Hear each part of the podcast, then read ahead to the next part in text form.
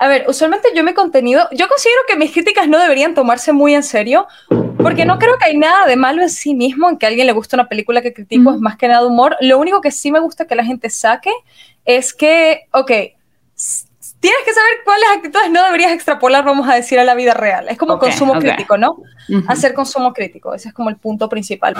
Fuera de foco presenta. Foco presenta. Hablando de cine con Conducido por Gaby Mesa.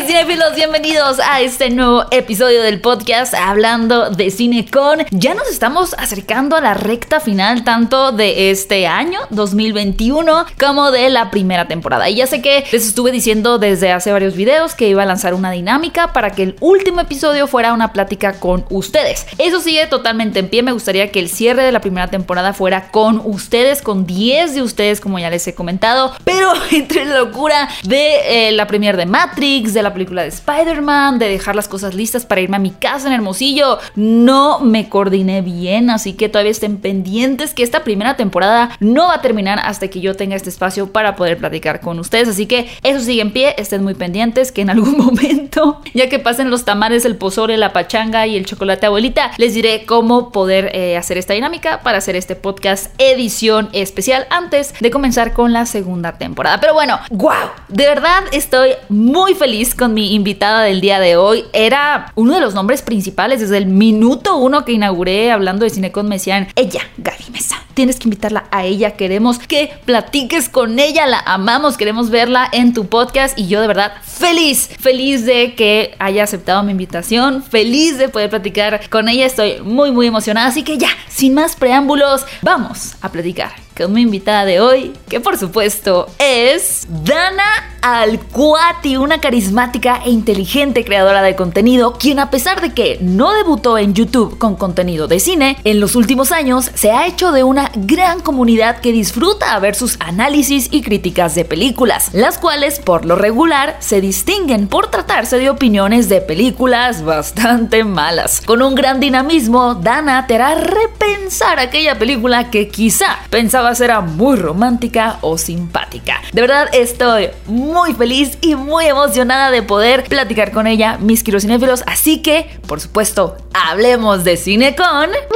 Dana, muchas gracias por estar en Hablando de Cine con. De verdad, no, no estoy exagerando, eh, van a decirlo que eso digo con todos los invitados, pero no es verdad.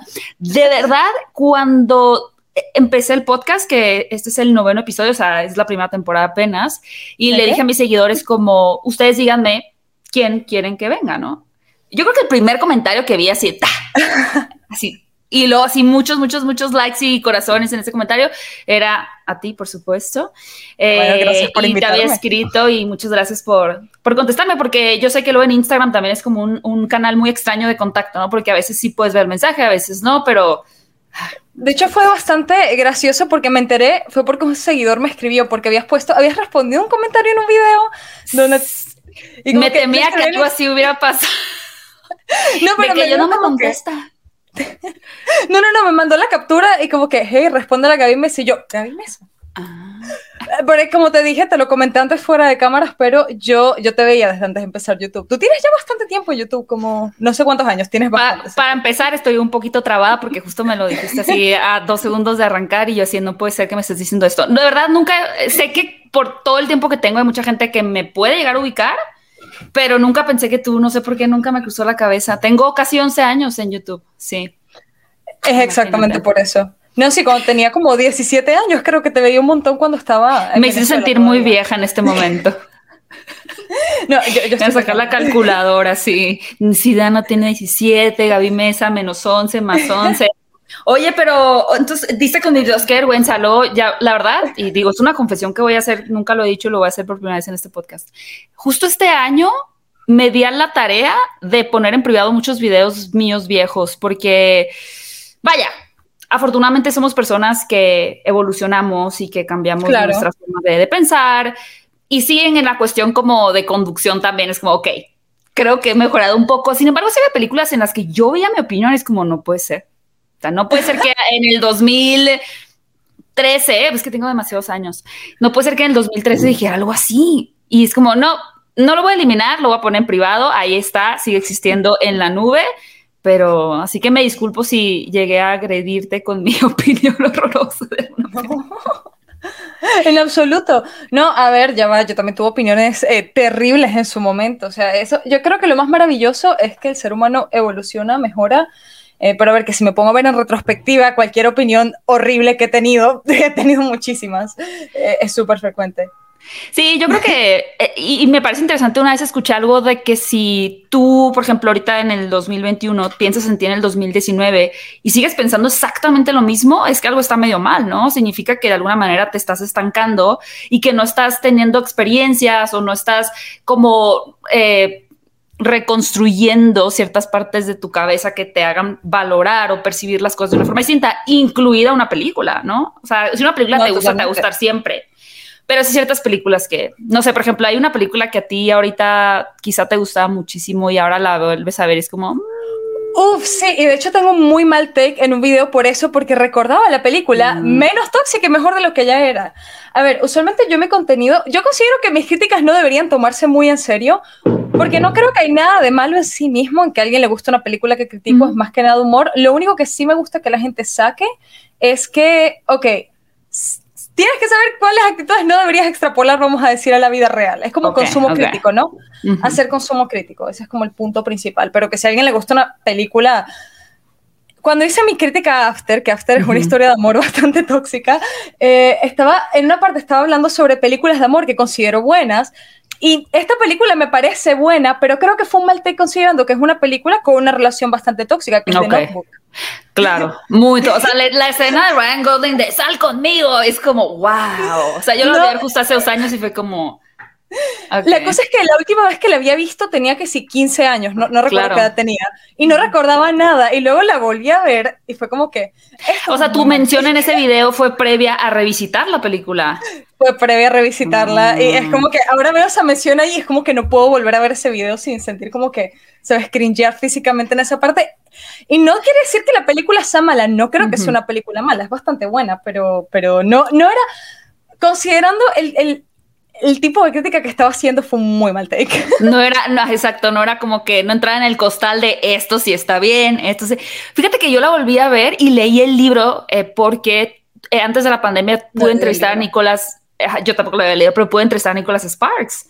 Que sí, era como que me escribieron de Penguin Random House y fue como, oye, ¿te interesaría entrevistar a Nicolás? Y yo, que sí, aparte nunca, nunca he entrevistado a un autor de libros porque usualmente pues tengo entrevistas con actores, directores, pero de o sea, escritores, y yo así es Nicholas Sparks, o sea, es el, la mente detrás de pues, películas como The Notebook y todas las películas que son la misma película, pero ¿no? que con diferentes portadas que también son la misma portada, la de Zac Efron y cosas así.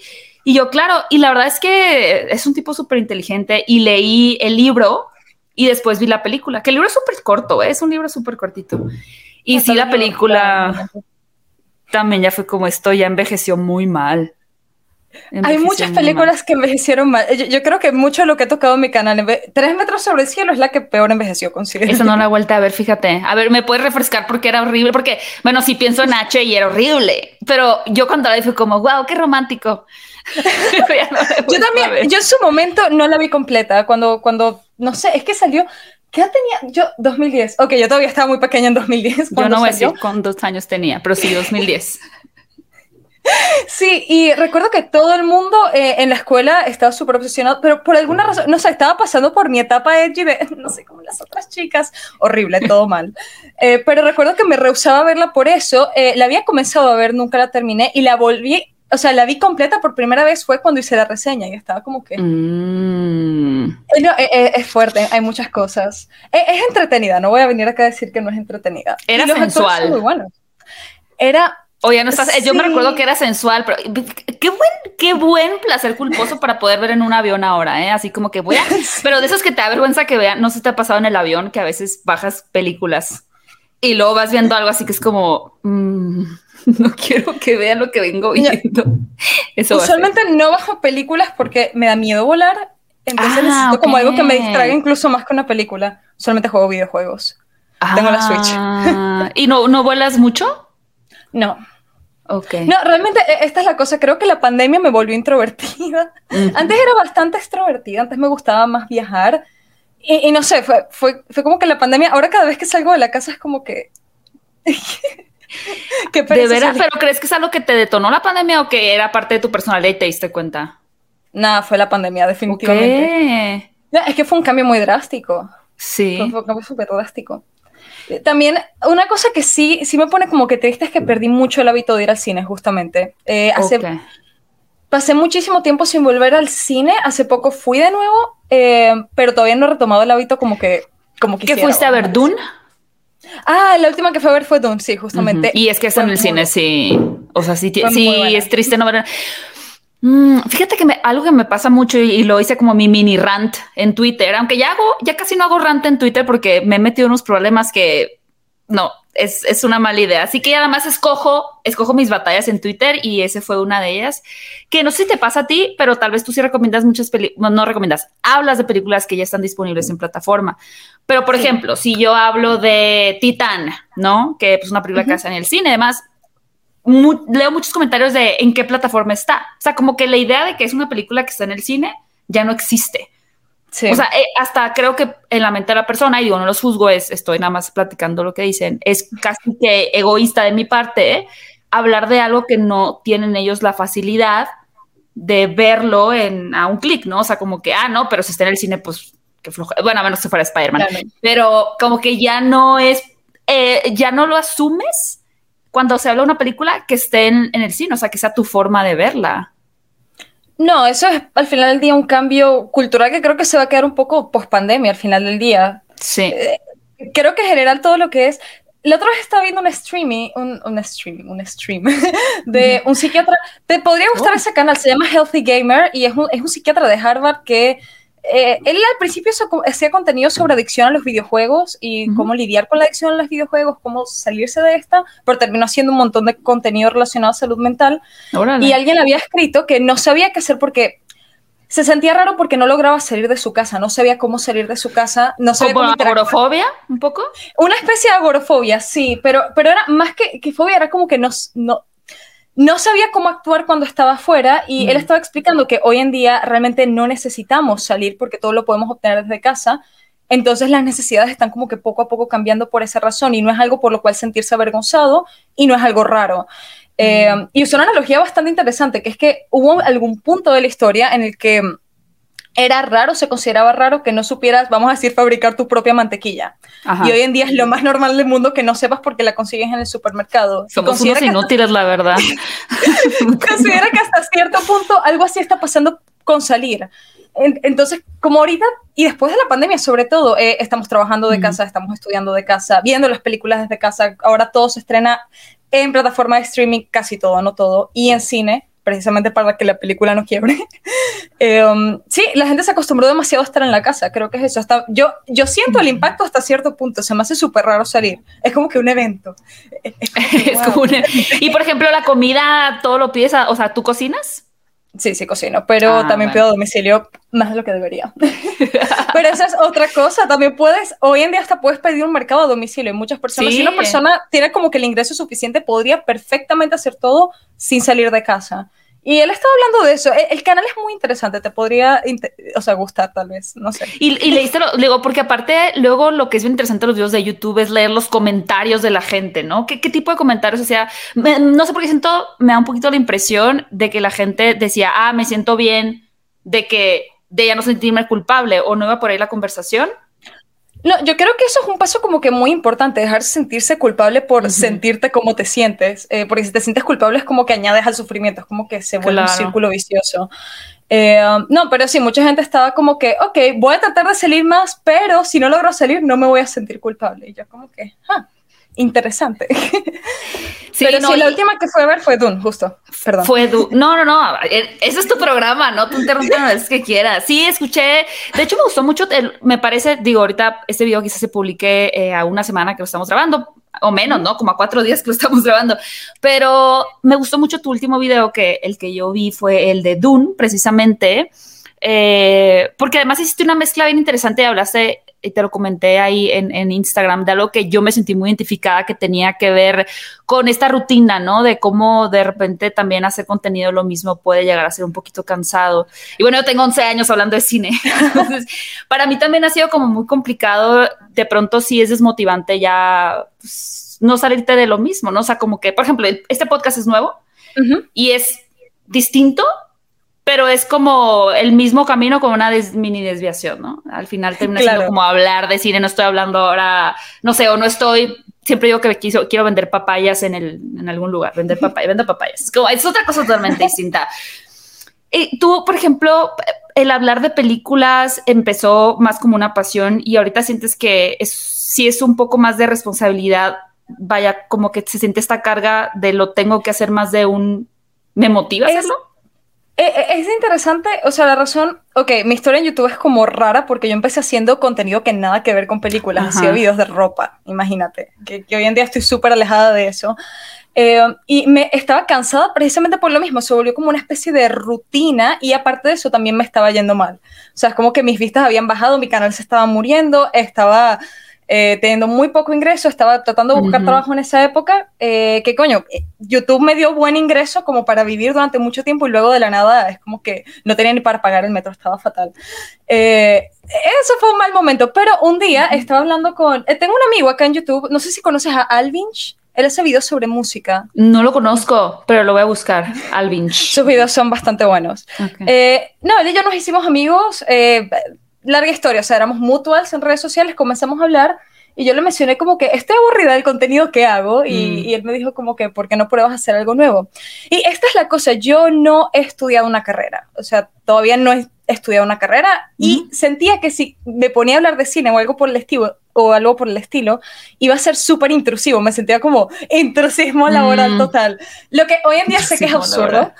Pero sí, sí, sí, ahora ya es como, yo puedo hablar del espacio y no importa si no estudie física ni matemáticas, ¿no? Es como, sí, habla del espacio. Bueno, al final del día importa más eh, lo que dices antes de quién eres, ¿no?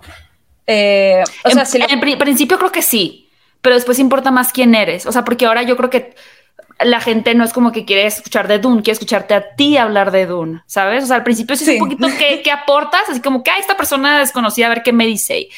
Pero después sí, lo que más les importa es tu persona, tu personalidad también. Eso es verdad. No me refería tanto a eso, me refería que eh, al final del día cuando uno habla sobre un tema, eh, es indiferente quién sea la persona. Si un doctor, no sé, vamos a decir, un físico dice que la Tierra es plana, eh, no porque sea físico tiene razón, porque está diciendo algo que no es cierto, pero si una persona random dice que la Tierra es esférica, esa persona va, indiferentemente que no lo haya estudiado. es como que más valor en lo que dices que en el título que tienes detrás de eso. Ah, ah, sí, 100%. A eso me refería más que nada. Sí, el título... Sí, e-, él me animó muchísimo porque me dijo, ok, tú sabes que yo no terminé la carrera de literatura inglesa, pero igual utilizo eh, conceptos que aprendí en esta a pesar de que no tengo el título. No tiene absolutamente nada malo que no tengas título y que hagas contenido. Y él fue quien me animó como a, dar ese cambio. Hice una primera reseña, le fue bien. Hice una segunda, le fue bien. ¿Cuál fue tu primera reseña? ¿Te acuerdas? Ah, la primera vez que hablé de cine fue de... Em, creo que fue de... Hablé de no fue de cine, de series fue de Black Mirror. Eso fue la primera ah, vez que como que incursioné. Ok, ok, ok. Eh, pero luego, o sea, comencé a hacer más y más y más. Sí, creo que esa fue la primera, primera vez que hablé de cine, eh, pero todavía no había hecho como que el switch total de contenido. Eh, creo que me comenzó a ir bien. El, el, video que explotó el canal realmente fue el video de Lolita, o sea, creo que ese, es mi video más viral. Ese fue el video que realmente explotó el canal y a partir de ahí es como que, ok, tengo que hablar de películas. Pero lo que mencionas, exactamente eso de... No es tanto que no quiero hablar de películas, eh, me harté un poquito de hablar de películas malas. Claro. Pero es lo que tiene más demanda. Eh, no sé, en su momento yo veía muchísimo, eh, no sé si has visto algunas Your Movie Sucks. Sí, creo que era Yo no había visto nada así en español. Lo más cercano que había visto mm. era Ocurrencia TV, pero no era exactamente el formato que, que yo quería. Entonces dije, mm, intentarlo. Lo intenté y funcionó y, bueno, me alegra haberlo intentado porque ahora hay ingreso estable. Pero lo que está interesante, y que seguramente igual que yo muchos piensan de, ese contenido, es que no es un contenido destructivo, ¿sabes? Al contrario, es constructivo en el sentido de que sí, estás hablando de, de lo que no está bien en algo, pero no lo estás haciendo con la mera intención solamente de juzgar el que está mal las actuaciones o que la historia no funciona, sino es que de aquí realmente está teniendo un impacto negativo socialmente, ¿sabes? Entonces es como... Exacto. sí, es abordar películas que no funcionan, pero con el propósito, ¿no? De, de extender la conversación. No es destructivo ya. Eh, creo que a veces sí soy un poco, antes era un poco más edgy, creo que últimamente me calmé un poco, antes estaba como que mucho más edgy con las críticas, últimamente estoy como que más tranquila. ¿Y por qué crees que sea? No sé, superé la etapa edgy, supongo, no sé. sí, uno, es que uno evoluciona.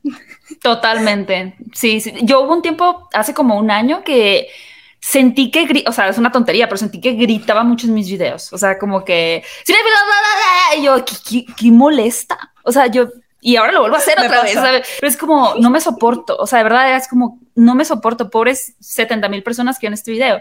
Y digo, ahora voy a hacerlo más tranquila. Entonces, como que, ah, hola, cinefilos. Y luego veo eso, es como, Dios mío, qué apagada no me soporto. como que siempre pasa eso y ahorita seguramente voy a ver esta conversación en un año y decir, qué vergüenza, ¿por qué aceptó si mi invitación? vieras mis videos sin editar, eso sí queda pena gente. ¿Cómo son tus videos sin editar? Es muy chistoso Soy yo repitiendo la misma, o sea, porque esta es la cosa, yo no hago reacción en vivo, yo lo que hago es que veo la película como cuatro veces, la veo con mi novio, de hecho tenemos un este método gracioso, que es que... Eh, grabamos notas de voz, si se nos van ocurriendo ah, chistes o comentarios que hacer. Eh, luego las transcribo, luego basándome en eso hago un guion. Muchas veces hago el guion mientras edito. Eh, no tengo editor, edito todo yo porque, no sé, siento que un editor no ah, haría... ¿Por la narración en off? Ajá. Eh, sí, a veces se me ocurren las ideas mientras voy editando. es como que a veces no logro terminar el guion si no empiezo a editar de una. No sé, soy, soy un desastre mm. trabajando, es lo único que... Pero me funciona, eso es lo importante. Sí, como nota de editora he, visto que pones en tus videos. Y um, usualmente lo que hago es que escribo, grabo todo lo que va en off y lo edito y luego grabo lo que va en cámara. Ah. Y vengo acá a decirlo, realmente lamento si le rompo la ilusión a alguna persona eh, de mi canal, pero sí, todo es muy prefabricado y todo es muy actuado. Sí, es muy Christopher Nolan tu forma de editar, ¿no? Empiezas de atrás para adelante. Exacto, exactamente. La Nolan de los youtubers en edición. No, Oye, pero es medio perfeccionista también. No se me ocurren ideas si no hago eso. A veces me quedo en mm. blanco. Eh, una cosa, yo estaba viendo tu podcast que hiciste con, Fede y una cosa que había mencionado era que no es tan fácil resumir. La gente esperaría que super, no es tan fácil, realmente no es tan fácil. Eh, porque es mucha información, es un cúmulo de información muy grande que tienes que poner en poco tiempo y de hecho me pasó esto con el último video eh, que no sé si para cuando salga esto ya estará subido, eh, todavía no lo he subido porque estoy esperando que me aprueben la fecha. Eh, me pasó que me salté una parte, olvidé una escena que escribí ah. todo el guion y hablé sobre un hueco en la trama, y no es que había un hueco en la trama, es que se me había olvidado la escena que lo explicaba. Ah. y tuve que rehacer todo en voz en off lo tuve que rehacer todo y eliminar esa parte porque obviamente fue un error mío, no, fue un error. La, la película es bastante mala, se llama Un Castillo de Navidad. No sé ah, te, iba, a decir si podíamos saber qué película era. Pues como esas películas navideñas así de que jingle en jingle, ¿no? Que ya dices, esto no va a estar nada jingle.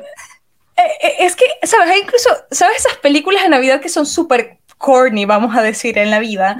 no, sé ¿qué, palabra podría ser cercana corny. corny sí, corny. corny. Eh, hay unas que son entretenidas todavía, pero esta, no sé, me, pareció muy, es muy aburrida. Ese es el gran problema que tiene. A, mí me gusta mucho hacer consumo irónico hasta cierto punto. Yo disfruto ver películas malas. Sí me gusta, pero tiene que ser medianamente entretenida. El consumo irónico. Como intercambio de princesas. Eso nunca las he visto, la verdad, de las de Vanessa Hudgens. Esa no la he visto, pero hay un cameo de dos de los personajes en, en la película que critiqué. Eh, así que pasa todo ah. como en el mismo... Em, ¿Universo? Sí, extendido, navideño. Es muy mala la película, es muy mala. Eh, no, no la de las princesas, la otra. Eh, sí, la del castillo dijiste, ¿no? Castillo navideño. Sí, e, es muy aburrida, ese es el gran problema. Yo creo que una película mala, mientras me la hagas dinámica, vamos a decir, no, sé, ¿qué, ejemplo podría poner? Um, ¿Alguna vez viste las películas de Neil Green? Neil Green creo que se llaman. No. Your Movie Sucks las reseñó una vez. Eh, no las ¿Qué otra película mala que sea entretenida? La monja no me pareció una película buena, pero se me hizo entretenida. O sea, sí, sí claro.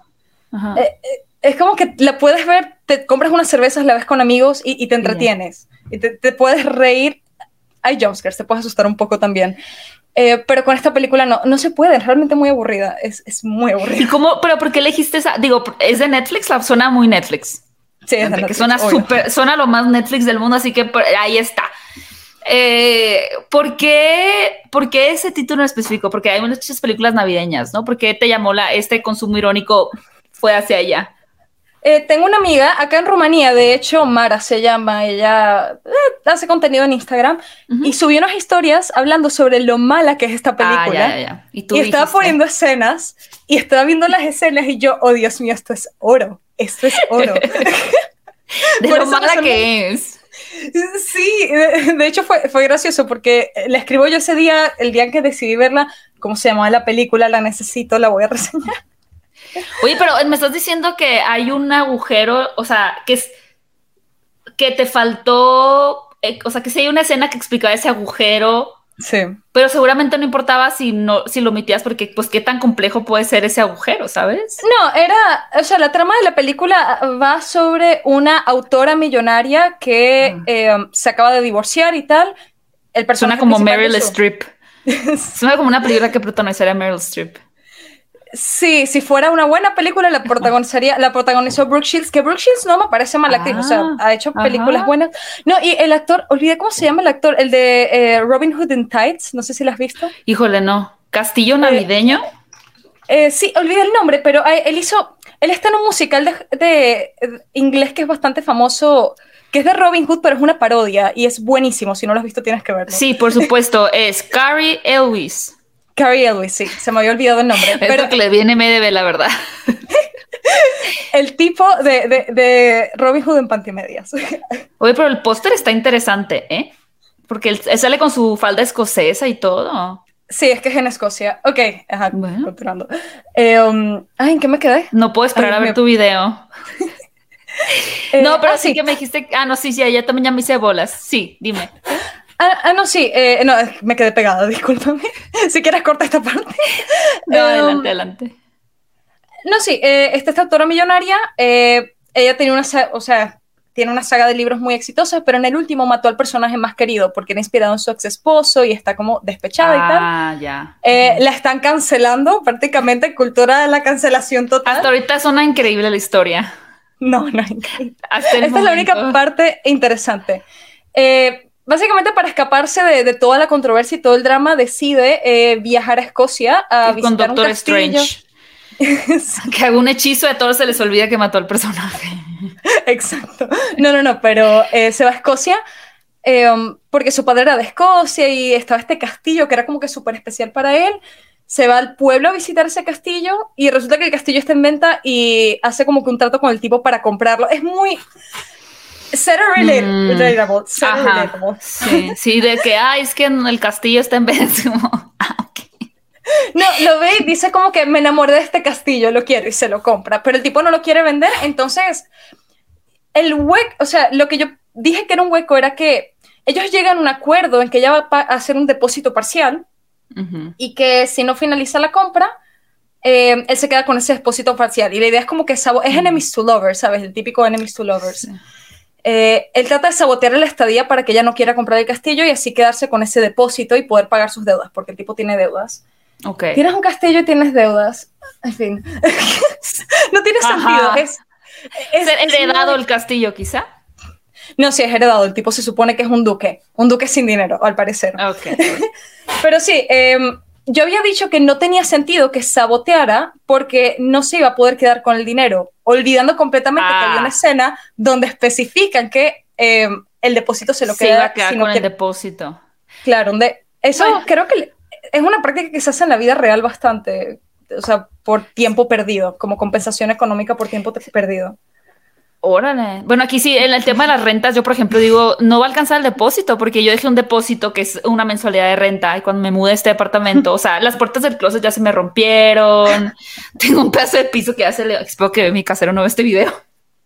Un pedazo de piso que ya se levantó y es como, no le va a alcanzar con el depósito, pero bueno, seguramente lo mandará a arreglar eh, con tiempo. Pero sí, fíjate, los resúmenes, yo, eh, hay me encantaría saber tu opinión de esto. ¿Viste lo, más lo mal que resumí? Nada más, eh, por eso digo, es que resumí. Fíjate que yo, pues el primer canal que conocí de resúmenes, sinceramente, fue Te lo resumo así nomás. Saludos a, Jorge. Eh, después, eh, eh, por si no lo viste, a Yair, Fede Wolf y demás. Pero ahora hay una cantidad de canales de resúmenes. O sea que ahora el nombre es Te resumo, te resumí, te la estoy resumiendo y lo te la voy a resumir. O sea, es como que el nombre te lo resumo con todas sus posibilidades multiversales de otras personas, obviamente no, pero todos los canales tienen cientos de miles, si no es que millones de visitas, de canales pues que no son te lo resumo, no son, por si no lo viste, Fede Wolf. Y yo digo, ok, aquí hay un interés muy notable de las personas. Adelante, toma agua.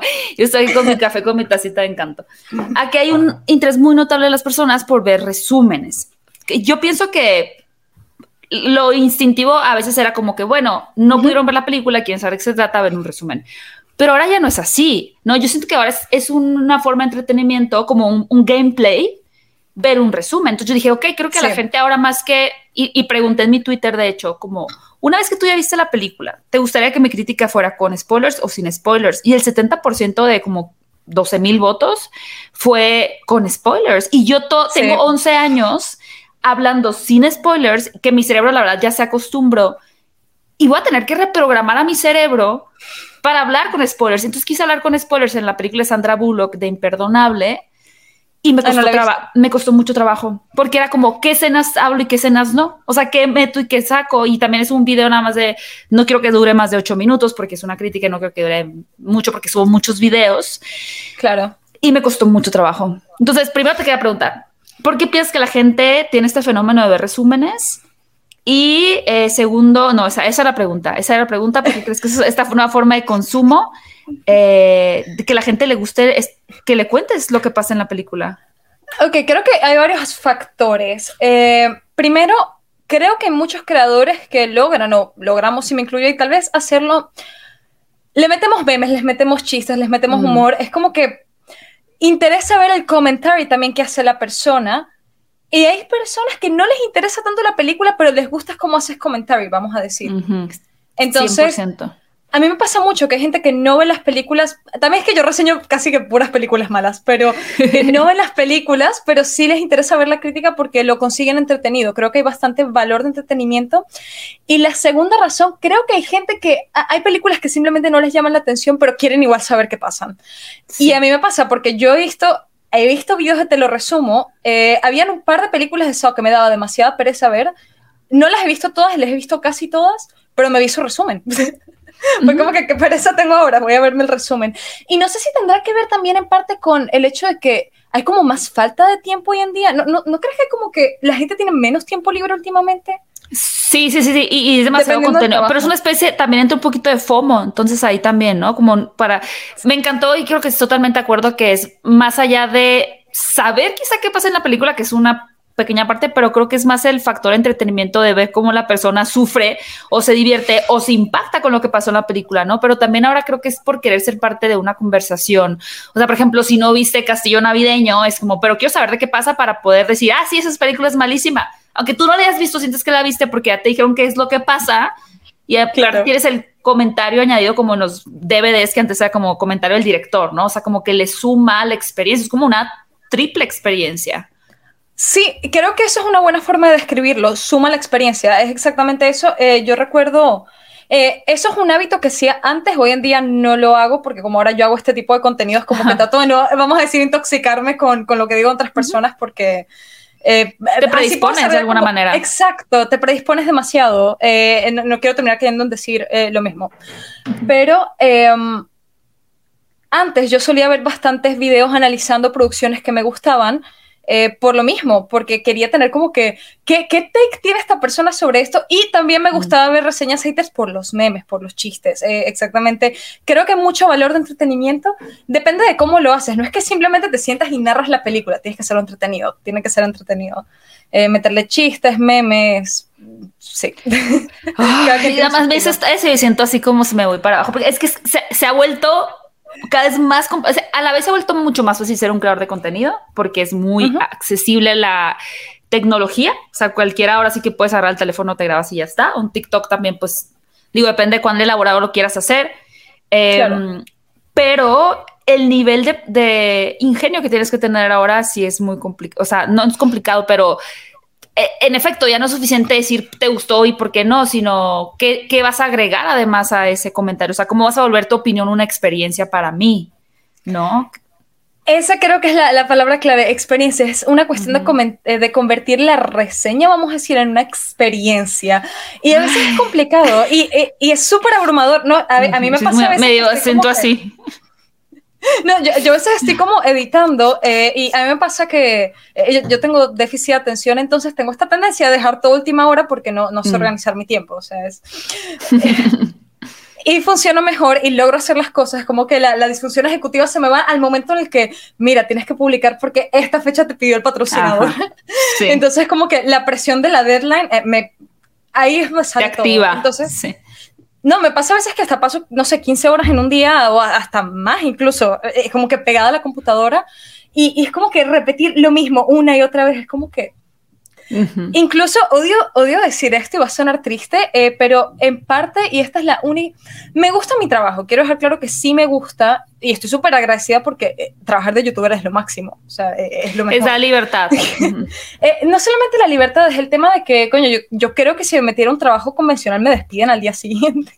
es muy probable, porque me cuesta mucho todo lo que es seguir una rutina o adaptar un horario, entonces como que perfecto, se adapta muy bien a mí, o sea, se adapta muy bien a vamos a decir, las necesidades. Eh, no, y también suele ser, eh, generalmente si llegas hasta ciertos números bien remunerados, como que estás económicamente estable y eso eh, inevitablemente mejora tu calidad de vida. Pero una cosa que es mala, vamos a decir, que me trajo YouTube es que creo que dejé un poquito de disfrutar el cine desde que comencé a hablar de películas. Retweet por dos, duplicar comentario, ¿sí? Porque ahora cada vez que veo una película lo que pienso es trabajo. Y es, es, raro, y no es porque no me gusta mi trabajo, sí me gusta, pero es como que ya, ya es difícil verlo simplemente como un hobby, es como que es difícil eh, tener como que ese mismo joy que tenía antes. Y es curioso porque algo parecido me pasó. Eh, eh, yo, yo me gradué en un bachillerato técnico en artes y yo quería ser ilustradora, ese era como mi sueño, mi sueño frustrado que estoy medio retomando ahora. Todavía, todavía es un sueño, todavía puede desarrollarse. Todavía, pero me pasó mucho que dejé de disfrutar dibujar en el momento en que me puse la presión de que tenía que entrar a la universidad. Yo recién mm. me mudé a Rumanía, o sea, yo migré para acá, soy de Venezuela y todo el mundo en Venezuela emigra, yo también emigré.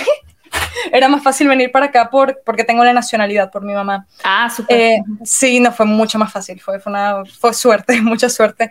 Em, entonces, claro, al principio yo no estaba ganando dinero de YouTube, en esa época tenía, no sé, 20 mil suscriptores, no era un plan de trabajo, disfrutaba muchísimo hacer videos, eh, pero cuando me puse la presión de entrar a la universidad, iba a entrar a Bellas Artes. Menos mal no entré porque luego me enteré de lo que daban y, no, no es lo mejor si quieres ser ilustrador, la verdad. Ok. Pero eh, recuerdo cuando fui a las clases como de preparación, eh, una especie de cursos para, para, la prueba de admisión, salí, de, de, los tres días salí llorando y no lograba disfrutar dibujar porque había tanta como que presión, de, de que era como que esto tiene que ser mi my income, porque si no voy a tener que buscar un trabajo y si tenía, tuve que buscar un trabajo que no me gustaba en algún punto, pero eh, no sé, era como que la idea de que tengo que hacer esto porque esto va a ser mi trabajo. Eh, eh como que verlo como un trabajo hizo que se fuera y ahora, en estos momentos que veo como las películas como un trabajo, estoy disfrutando de nuevo dibujar, porque ya no es un trabajo. Claro, ¿no? Y está... Es súper paradójico. Y está 100% conectado así directamente con lo que te decía al principio que me identifiqué contigo de que comentaste en tu último video de la rutina, porque yo me sentí muy triste, o sea, de verdad dije qué triste mi vida cuando me preguntaron cuál es tu hobby y yo es que mi hobby es el cine, eso sí, pero ese es tu trabajo, ¿cuál es tu hobby? Y yo dije es que no tengo un hobby y fue como que triste, o sea, realmente para mucha gente me pasa mucho cuando eh, cuando voy a casa de, no sé, mi familia, por ejemplo, y es como, ah, se acabó el día, hay que disfrutar, vamos a ver una película y para mí es como, ah, o sea, ok, entonces veo una película, pero para mí eso no es descansar, o sea, mi cerebro está sobreestimulado de ver tanto contenido y, y claro, si pongo una película interesante, pues sí, otra vez me invierto en la experiencia, pero para mí no es algo que me desconecte, ¿no? Y justo te enseñaba antes de empezar la plática que me compré un libro de colorear, que no he coloreado porque siempre estoy trabajando, intentando buscar una actividad que me sacara de, trabajo, trabajo, trabajo, trabajo, ¿no? Y no, no lo he logrado todavía. Eh, pero eso pasa mucho cuando esta, esta frase de dedícate a lo que a mí me parece incorrecta, dedícate a lo que amas y nunca un día más vas a trabajar, es como... Me leíste la mente. me leíste la mente. Ibas a comentar eso, esa, esa, frase es un mito. Eh, yo creo que de una u otra manera uno sí puede disfrutar el trabajo porque no es como que uno no disfruta el trabajo, ah, pero sí se vuelve agotador y sí se siente como trabajo.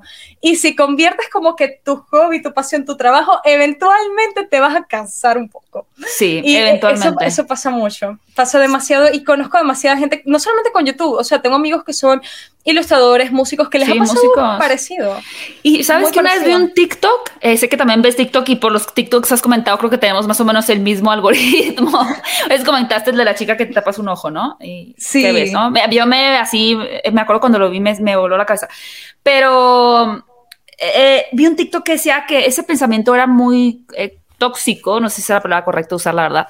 Pero, por ejemplo, un músico dice, bueno, yo, a mi pasión es tocar y eso es mi, lo que más quiero hacer en la vida. E intentan ah, eh, monetizar esa pasión, ¿no? O sea, realmente generar un empleo de ello y no, hay mucha gente pues que no lo consigue, o si eres youtuber, o si eres cocinero, muchas cosas, ¿no? Como que sigues tu pasión y dices, ¿por qué?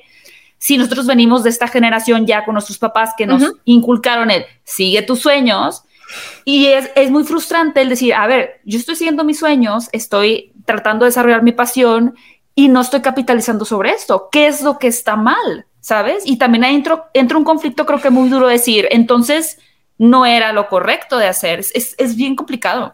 Eh, es, eh, hay una, una youtuber que yo veo, eh, ¿cómo es que? Ay, se me olvidó. Se llama Tiffany, ¿Tiffany qué? Tiffany Ferrick, Ferrick es el apellido. Ella se, tiene esta serie de videos que es súper interesante que se llama Internet Analysis y habla sobre, es súper interesante, habla sobre cosas relacionadas más que nada a Internet, pero son análisis muy bien hechos. Eh, te los voy a pedir para que me mandes los links. aquí lo te, te, lo voy a pasar. Y ella tiene un video hablando de, del hustle culture. Creo que sí lo llaman eh, en inglés. No sé cómo traducir eso en español, pero hustle culture. no, lo es precisamente este, es esta idea de la productividad extrema y de que todo se tiene que capitalizar. Ahora, inevitablemente tienes que, o sea, capitalizar en algo para poder sobrevivir porque necesitas un ingreso. Y creo que es mejor, y creo que obviamente es mejor capitalizar en algo que te gusta, obviamente es mejor, pero sí creo que ah, se pierde un poco ese encanto al momento en que capitalizas en, lo que estás, eh, vamos a decir, haciendo. Y como creador de contenido, quieres capitalizar hasta el desayuno, ¿no crees? Que eso es algo que uno nunca se desconecta. O sea, es como, justo, compré un libro de colorear para desconectarme del trabajo. Voy a hacer una historia de que compré un libro de colorear para desconectarme del trabajo. Es como... Total, total. Eh, de casualidad, ¿no viste Inside de Bob Burnham? Sí. Eh, Buenísimo, me encantó. ¿Sabes la parte en la que tiene este monólogo donde habla sobre cómo el mundo real es, es, una especie de tarima, una especie de teatro en el que ponemos performance para el mundo verdaderamente real, que es el del Internet? Esa parte fue como que me siento atacada, me siento personalmente atacada. Gracias, Bo, por, por atacarme personalmente. No, pero What Woman's Instagram. Ay, buenísimo. Que se super eh, viralizó ese en TikTok, ¿no? What Woman's Instagram. Ah, pues está súper divertido. Pero eh, sí, sí, súper. Y sí, lo que dices tú de ver las películas. Y sabes, justo, y lo dije ayer en un video que subí, ayer subí, bueno, ayer, hoy estamos grabando un jueves, ¿no Sí, jueves. Ayer miércoles subí un video de mi video reacción de Spider-Man. Y todo decir porque también me parece súper triste y lo mencioné y es justo lo que tú dices. Porque hablar de películas es mi trabajo. ¿No? Yo lo decidí, es un trabajo que yo digo, también como tú dices, no es de meritar ni de evaluar, yo me encanta mi trabajo. Hay días en que realmente hago ejercicio, me quedo quedar en el tapete yoga así nada más llorando, porque pues sí, porque ahí es uno que llorar y luego no me salen las lágrimas, como bueno, voy a trabajar pues. y hay días que estoy súper emocionada y energía, quiero ver todos mis videos, quiero escribir, quiero ver películas. Así es esto, ¿no? A todo mundo tenemos así emociones diferentes cada Cualquier trabajo creativo, realmente, creo que funciona un poco así. Exacto. Es como que no siempre está ahí, es la verdad, no siempre está sí, no siempre está ahí. Y cuando acabó la película de Spider-Man, eh, no decir nada, imagino que no la has visto porque está en el cine. No, no me digas nada. no te voy a decir nada, pero yo dije, tengo, o sea, racionalicé el, más allá de lo que ya sabía que me ha gustado, es como, pero ¿qué no me gustó? O sea, sabes, como que se acaba de acabar la película y yo estaba pensando, ¿qué no me había gustado para poder armar mi crítica? ¿Sabes? Y es triste, o sea, y, y lo dije ayer en el video como un yo quisiera, o sea, es una, es una de esas películas como muchas películas, seguramente va a ser Batman o películas grandes como 007, Matrix 4, o sea, que yo quiero sentarme a disfrutar la experiencia sin que mi cerebro esté tratando de tomar información para una crítica, pero ya no puedo. O sea, ya no, es algo ya que está condicionada a mi cabeza y es triste Es casi también. que intuitivo. Es casi que intuitivo. No, eh, eh, te, te, te, entiendo. No me, pa me, pasa menos porque creo que me, me, enfoqué demasiado como películas malas. Más bien al contrario, me, me, pasa que quiero comenzar a hacer películas. Ahorita me pasa esto cuando comience a hablar más de películas buenas. Ajá. No, pero sí, e, es súper es súper complicado. Es como que cuando, cuando el trabajo de uno es hablar de películas, uno desarrolla una relación complicada con las películas. Uh -huh.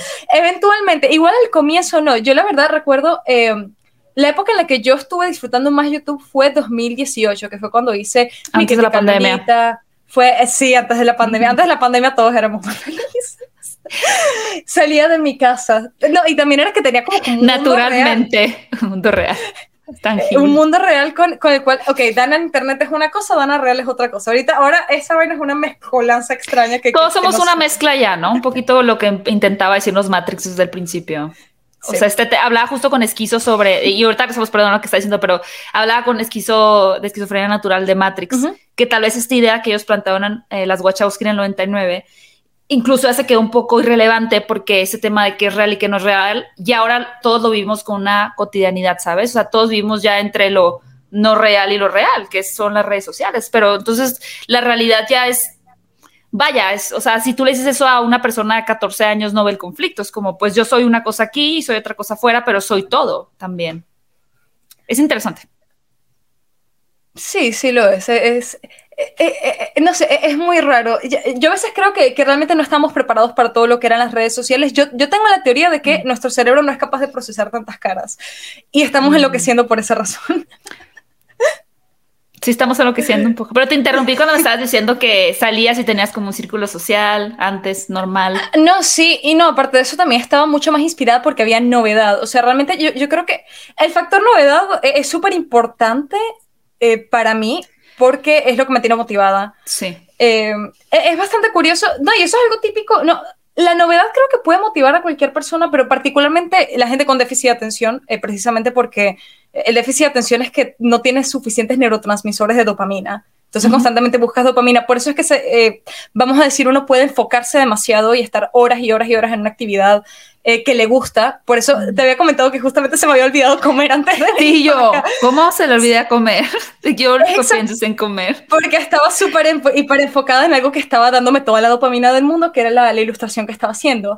Eh, pero por otro lado, cuando es una actividad súper aburrida, no, no te puedes concentrar para nada. Entonces, claro, cuando algo se vuelve repetitivo, inevitablemente se vuelve un poco aburrido. Y si tienes de por sí como que baja tolerancia al aburrimiento, es como uh -huh. que... Uh... Y en el 2018 sientes que tenías más esta novedad. Sector, novedad porque fue lo de Lolita y tu canal está adquiriendo un nuevo volumen y más seguidores y demás. Cambié de contenido, ese fue el año en que uh -huh. dejé de hacer contenido sobre ropa y moda y estas cosas que... que no sé, me, realmente... es un contenido como que muy, eh, no sé, wasteful, como que, eh, eh, no sé, me siento mal, siento que mi huella de carbono es gigante por esa época porque me mandaban demasiada ropa. Pero no, no usas aviones, entonces reduces mucho tu huella. No te preocupes. Eso es verdad, eso es verdad. Buen estás punto. Bien, estás bien librada. sí, no, había novedad. De, en esa época también conocí a mi novio por esa época. Y por esa mm. época es que estábamos como que comenzando a salir. Por esa época me pinté el cabello de naranja por primera vez. Todo era novedad. Y yo estaba en el mejor momento de la vida. y luego la pandemia vino, todo se volvió como que súper monótono. Eh, um, ese. Por cierto, ¿no te gustan los videojuegos?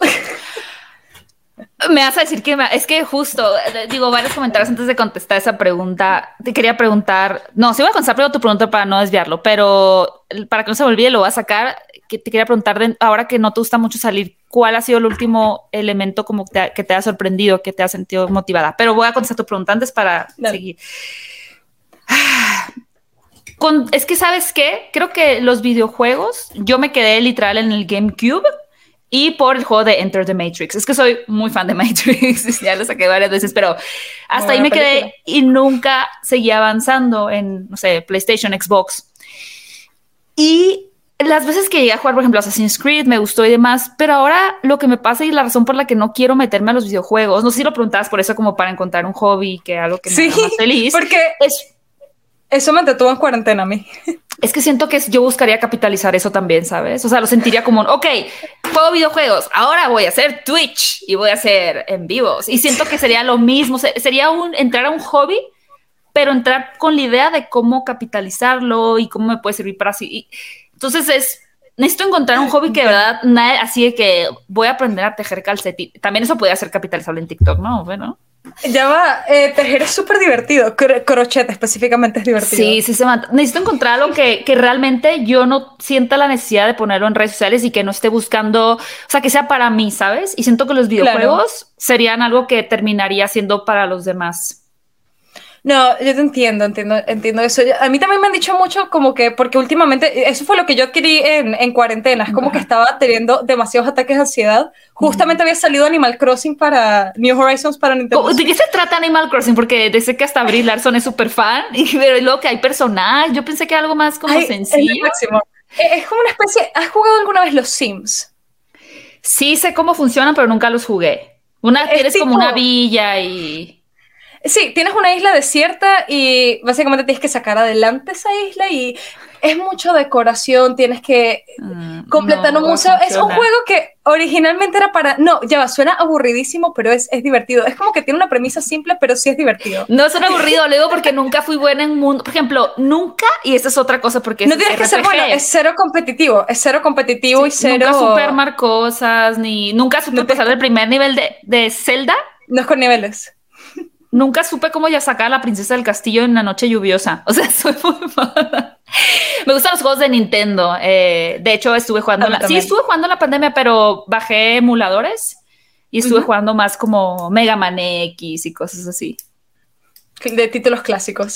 Sí, sí, eso no gusta a la gente. Entonces, como no puedo capitalizar, ya no voy a in- insist- invertir No. Animal Crossing no es, es cero, es un juego para relajarse, es literalmente un juego para relajarse. Mm. No, no hay, es, es lo menos competitivo del mundo, funciona en tiempo real, aunque si le cambias la hora a la Switch puedes como que cambiar de fecha, cambiar Siento de que día. has pasado horas, horas y horas y horas jugando Animal Crossing.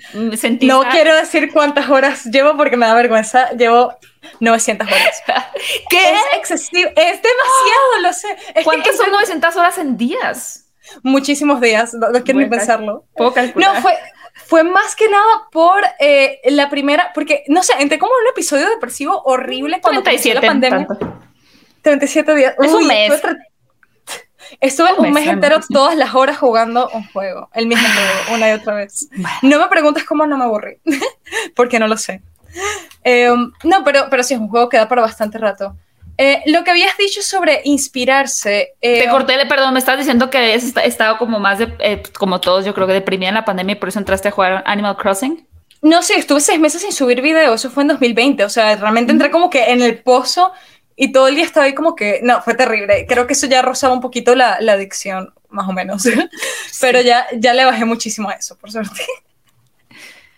Eh, pero, eh, sí, lo que habías dicho sobre, in- in- o sea, que, que, que me mantiene inspirada en estos momentos, eh, creo que el hecho de que va a haber un, ok, va a sonar como súper trillado, pero el hecho de que va a empezar un nuevo año y eh, acabo de como que renovar un poquito los equipos que utilizo para hacer videos y acabo de avisar que eh, voy a variar el contenido. Entonces Exacto. como que la, la idea como que looking forward, vamos Ya a lo a soltaste más a la audiencia, porque una cosa es que tú te lo digas a ti misma y otra cosa es que ya ellos van a estar esperando a ver qué trae distinto. Entonces, de- hay un compromiso como el deadline que dijiste al principio también.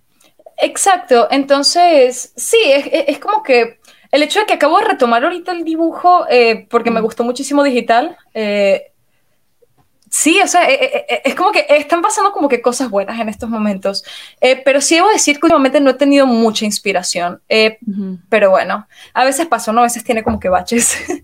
Yo te imaginaba como que viajabas, digo, tal vez esta idea viene de, de que te fuiste a vivir muy lejos, muy, muy lejos, como que, wow, es, y aparte eso, no sabía lo de la nacionalidad de tu mamá, entonces sonaba como un destino muy, es muy peculiar, ¿no? Es como, no es Nadie viene a Rumanía. España, sí, es como Rumania, o sea, es como, pensé que era de, sí, un espíritu tal vez más aventurero, no imaginé que, bueno, sí, eras más aventurera, dices, ¿verdad? Ah, antes un poco más, no, no viajaba tanto de todos modos, eh, porque en la época en la que podía viajar andaba sin plata y la época en la que podría viajar, eh, o sea que no, puedo viajar, realmente tanto. Exacto, que no, perdón, lo dije al revés, que no puedo viajar es cuando por fin tal vez podría permitirme viajar. Eh, no, también es que no me gusta mucho volar en avión, pero se tolera, se resiste, no es tanto problema. ¿Y cuántas horas de vuelo eran entre Venezuela y Rumania? 12 horas hasta España. Okay hacías una escala en España y luego eran cuatro horas a Rumanía. Eh, no, y ese fue horrible. Lo sufriste. La, pasé muy mal. No, aparte de eso, coño, también era un día porque emigrar es duro. Eh, sí, claro. No, especialmente cuando es como que la situación del país es lo que te, que te empuja a emigrar. Pero bueno, eh, la ventaja es que ahora tengo por lo menos un amigo en casi que cada ciudad del mundo. En México ya tenías tal vez, pero bueno, si no ya tienes dos. Ah, Aquí pues tienes un set para grabar tus videos con Adobe Premiere que ya vi que vas a aprender. Ay, sí, estoy cámaras estancada en el curso. y una televisión para ver muchas películas en Netflix. ¿A ti qué te inspira? Así como que para hacer videos generalmente. Ay, Dios mío. Ya, ya vi lo que sienten pobrecitos cuando los entrevisto. qué complicado. Ay, no sé. ¿Qué me inspira?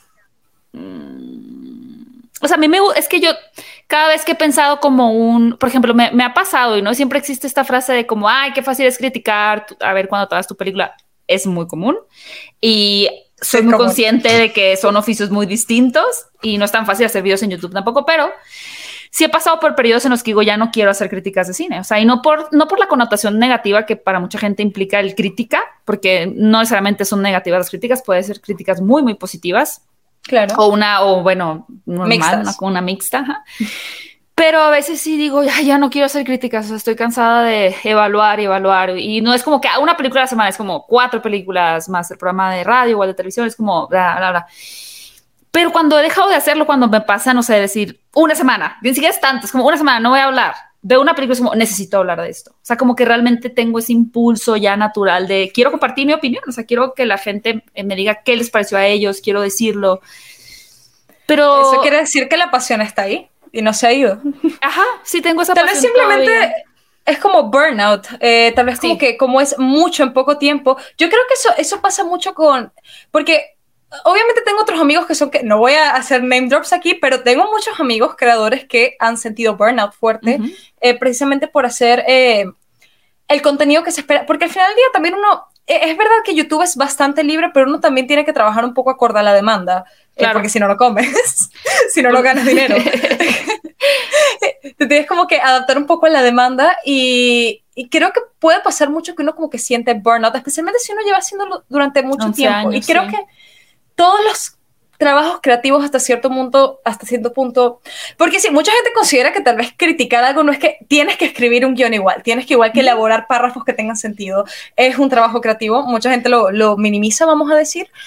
Eh, creo que todo trabajo creativo cuando se sobrehace puede llevar un poco a burnout y yo, yo creo que eso le pasa mucho a creadores de contenido, no es que ya no nos gusta crear contenidos, porque creo que a todos nos encanta crear contenido. Creo que simplemente eh, puede ser frecuente que tal vez experimentamos burnout. Es, eh, que...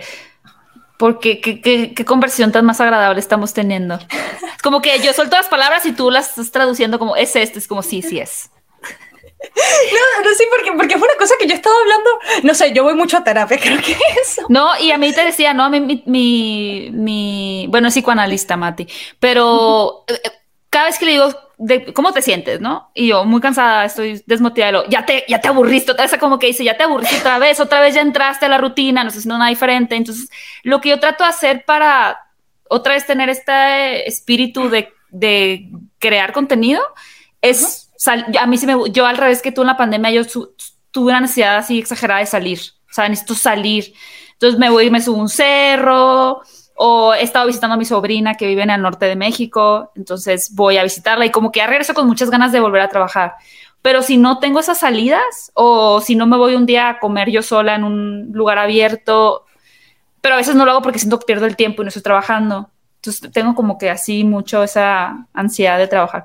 Em, como el, el, hustle culture, como que hay que ser productivo 24/7. exactamente. Entonces, si no hago esas experiencias distintas, por más que sea un irme yo sola a tomar un café, que nunca voy sola jamás a tomar solo un café, pero son ese tipo de acciones los que me regresan como, o sea, los que me quitan ese burnout, ¿no? Que es como que es la sobresaturación o el estar quemado de estar haciendo un, sí, pues trabajar. ¿Sabes qué me ayuda a mí? Que igual te, te podría ayudar, pero eh, yo noté que se me hace muchísimo más fácil. Eh, porque claro, tú y yo hacemos, no es contenido, eh, formatos distintos, pero al final del día las dos hablamos de películas. algo que a mí me ayuda muchísimo es comentar la película con alguien. Es como que tener a mí, mi gente segura con la que puedo comentar la película, porque en caso de que tal vez yo no tenga inspiración, no estoy como que experimentando mucho burnout precisamente, no sé si te pasa, que es como que como tienes el mindset de que tienes que criticar algo, no te sale nada, es como que te quedas como que en bloqueo. No sé qué decir. la rana como, mopeta, así. Es como que eh, no hubo buen desarrollo de personaje. Esta crítica la he hecho 30 mil veces. Tengo que agregar algo nuevo. Eh, a mí me pasa eso. No sé si a ti te pasa. A mí siempre me ayuda a hablar con alguien de la película. O sea, él cuando me preguntan, ay, ¿qué te pareció? Es como, eh". porque tengo una esta libretita. De hecho, donde cuando veo las películas es de Arnold Banana. Y aquí anoto mis. ¿La tuya es que es Harry Potter? Ah, ¿Zelda? es Zelda. Es Zelda, es Zelda, sí. Y aquí pongo este. Pues mi, mi, lo que me va apareciendo en la película cuando le estoy aquí, el Snyder Cut. Eh, pero nunca, o sea, siempre es muy diferente a cuando grabo notas de voz. Es una que mencionaste, a mí también me gusta mucho, pero cuando acabo la película grabo nota de voz. Y cuando alguien me pregunta o me dice, ah, me gustó mucho esta escena, y para mí es como, no, esa escena no, y ah, ya me voy, me voy, me voy. Siempre platicar con alguien así ayuda muchísimo. No, a mí me ayuda mucho mi mejor amigo particularmente, que es como la persona más intensa que vas a conocer en tu vida. Lo digo en el buen sentido, o sea, puedes tener conversaciones sumamente interesantes. Eh, a veces cuando estoy como que bloqueada, le escribo como que, mira, ¿te puedes ver esta película? Porfa, me ayudas. platicarla. exacto, y, se ve la película mala nada más para que podamos platicarla y me ha salvado la vida con un par de videos, porque, un par, porque habían unas partes que no sabía cómo ponerlo en palabras, pero tenemos como que la misma opinión que me ayudó a ponerlo en palabras fue él. E, es como que trabajar un poco, discutir, yo creo que discutir la película ayuda muchísimo a elaborar mejor la crítica, o sea, discutirla con alguien. Totalmente. Ahorita vamos a eh, discutir Spider-Man porque no la has visto, Poker Face. Mm, no, Oye, no, has entrado a redes sociales ni nada, ¿verdad? No, no, estoy evitándolo a toda costa. He estado todo el día pegado al iPad. porque la película la filtraron completa, además, entonces ha sido sea, la película la filtraron de minuto cero a minuto, no sé cuánto dura, toda, toda, toda la película. A mí me interesa mucho verla también por, el estilo de arte. Estaba viendo y el estilo de arte se ve. Ya va. No había pensado así. No, pues no me parece. Bueno, ya verás tú. Sin comentarios. ¿Viste? ¿Viste Arkane de casualidad? No. y ya para. Digo, te prometí que era una hora para medio y cerrando. Fíjate que justo con Arkane es una de esos cambios que he hecho en mi vida un poquito, poquito, que empecé a decir, ok, voy a ver contenido, a veces de, porque yo no veía nada si no iba a hablar de ello. Entonces ahora he empezado a ver cosas porque sí, porque yo las disfruto. Incluso, por ejemplo, un gran error fue ver por disfrute Mare Town y luego por verla por disfrute ya nunca ese video y era una, es la mejor serie del año. Pero con, también aprendí a que sí, sí, podía haber una película con mucha demanda y que todo el mundo quería que hablara de ella. Pero si a mí no me llamaba la atención, no iba a sentir la presión tan grande, es que tengo que hacerlo, ¿sabes? Y eso me pasa con Arkane, que yo sé que la gente, que es un fenómeno, que ha gustado mucho, que la animación está espectacular, que la historia arranca en el tercer episodio, o sea, como que ya sé todo en mi cabeza, pero no, no me animo a verla. Este era el mensaje que faltaba para que me anime a ver a Kane. Es, es muy buena, es muy buena. Mira, yo detesto League of Legends. Esa es una cosa, siempre tuve como idea del juego. Lo traté de jugar una vez. Eh, ese tipo de juegos, MOBA se llaman, nunca me han gustado realmente. Pero también le tenía MOBA, se llama, o sea, ese formato, ese formato de juego se dice. Como un RPG, pero eso trabaja, pero en qué, cómo es un MOBA. Eh, Dota es otro ejemplo, no sé, eh, eh, que no entiendo cómo jugarlos, creo que es por eso que no me gusta. Ok, porque no los entiendo. Traté de jugar una vez, fue como que, ¿qué hago? siento que es un poco antiintuitivo, pero supongo que eventualmente mm. uno se acostumbra y memoriza. pero también es que hay una persona que me hizo mucho daño que, que era súper adicta a League of Legends y era como que asociaba el juego claro. con personas. Y me enamoré tanto de Arkane, o sea, fue como que yo no me esperaba nada, la vi porque mi novio la quería ver y, fue como que esto es increíble, esto es excelente. Tal vez ahora voy a hacer un viaje y la voy a descargar en el avión. Eso todo se puede ver, ¿verdad? No importa que me vengan, me vean viéndola. Este, y si sí la veo, te pasar. Es que, por ejemplo, me pasó que están hablando mucho de que tienes que ver, tienes que ver, tienes que ver Chucky. Eh, y también creo que es la primera vez que hago un comentario de la serie. A mí no me está encantando, la verdad. Me encanta Chucky. Me fascina Chucky. O sea, el concepto. La... Hay una serie de Chucky, está en Star Plus, en esta cosita de Disney. Ah. Lo que me pasa con Chucky es que gracias, al fin pusieron actores adolescentes que sí son adolescentes, o sea, que no es como alguien de 35 años fingiendo tener 17. Eso me gusta. Se ve súper raro cuando, cuando no contratan. Sé por qué lo hacen. Ah, pues eh, sí. Por tema de los horarios laborales. problemas, horarios laborales, porque ya no son menores de edad y demás. O sea, es menos problemas con los papás, tienen que estar en el set. Entonces es como que mucho más riesgo, ¿no? Pero lo que pasa con Chucky es que es, es la trama de los amigos es muy infantil. O sea, se permea como con esta atmósfera mucho más teen, que pues ya no soy teen y no conecto tanto. Pero es muy, muy sangrienta y muy violenta. O sea, es muy así gore. Entonces yo no digo, yo no veo cómo esto empata. Entonces digo, a ver, quién es el target realmente, porque, bueno, mucha gente que le ha gustado, obviamente, pero yo digo, yo como una persona no teen, eh, no me interesa la historia de los chicos y se me hace muy fuerte la violencia. Entonces, y si eres un chico de tres años viendo Chucky, pues no creo que deberías de verla, pero no. tal vez conectas más con los protagonistas, pero no creo que deberías de estar viendo ese nivel de, de sangre, ¿no? Entonces, no sé, me Esa es la, la, misma disonancia que me pasa con muchas de las películas que critico, porque no todas, siento que no todas son como. A ver, los adolescentes podrían verlas, pero no, no creo. las historias son como. Tienen como que contenido que no es para personas jóvenes, pero la historia es muy infantil. O sea, e, esa creo que es la crítica más trillada que hago a casi todas las películas. Que es como que. Es como cuál podría decir, tal vez, porque yo sentí como que no, no pensaba donde me había, por ejemplo, de niños todos veíamos películas que no debíamos haber visto, como El Exorcista, como Scream, como, pero eran para adultos.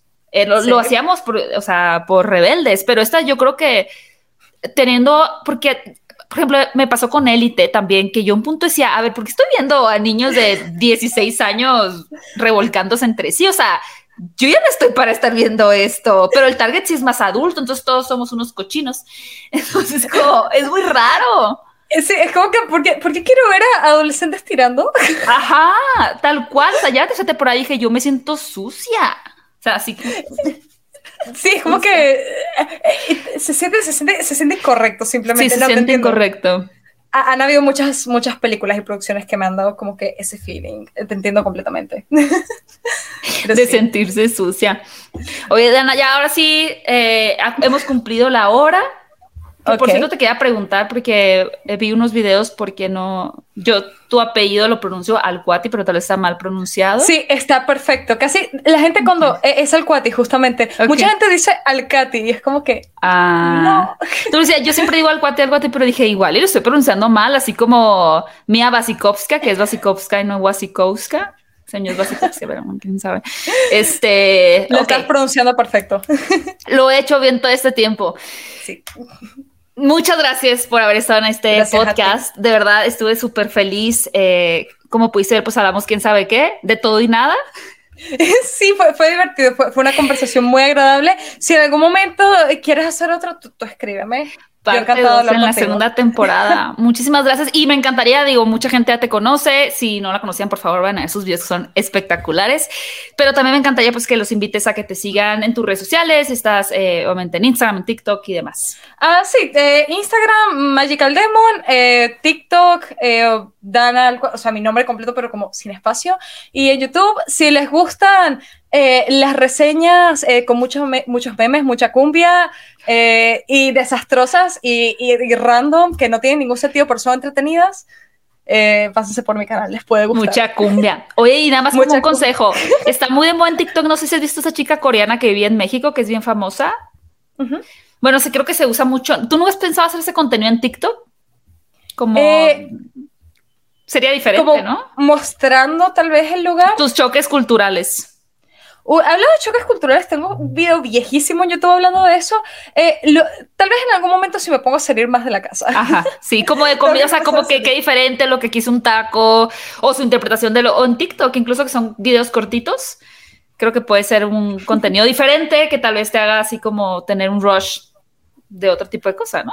No sé, tengo de hecho bastantes planes para 2022. Eh, tengo como que ya una lista de todo como que lo que quiero lograr. En mis planes está salir más de la casa, así que es como que, que, tal vez le, me anime a hacer algo así.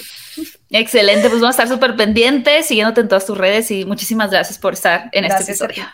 Bye.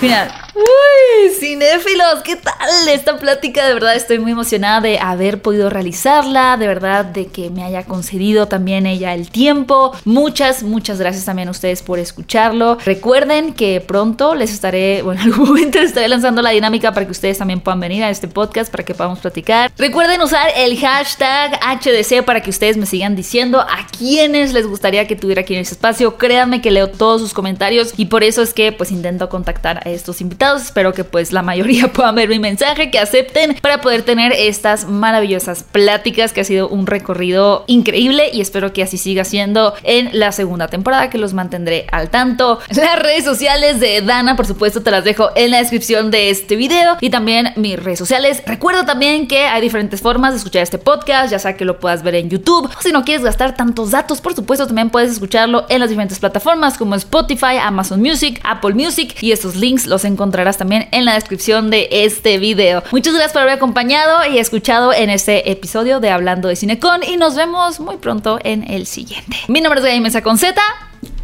Adiós.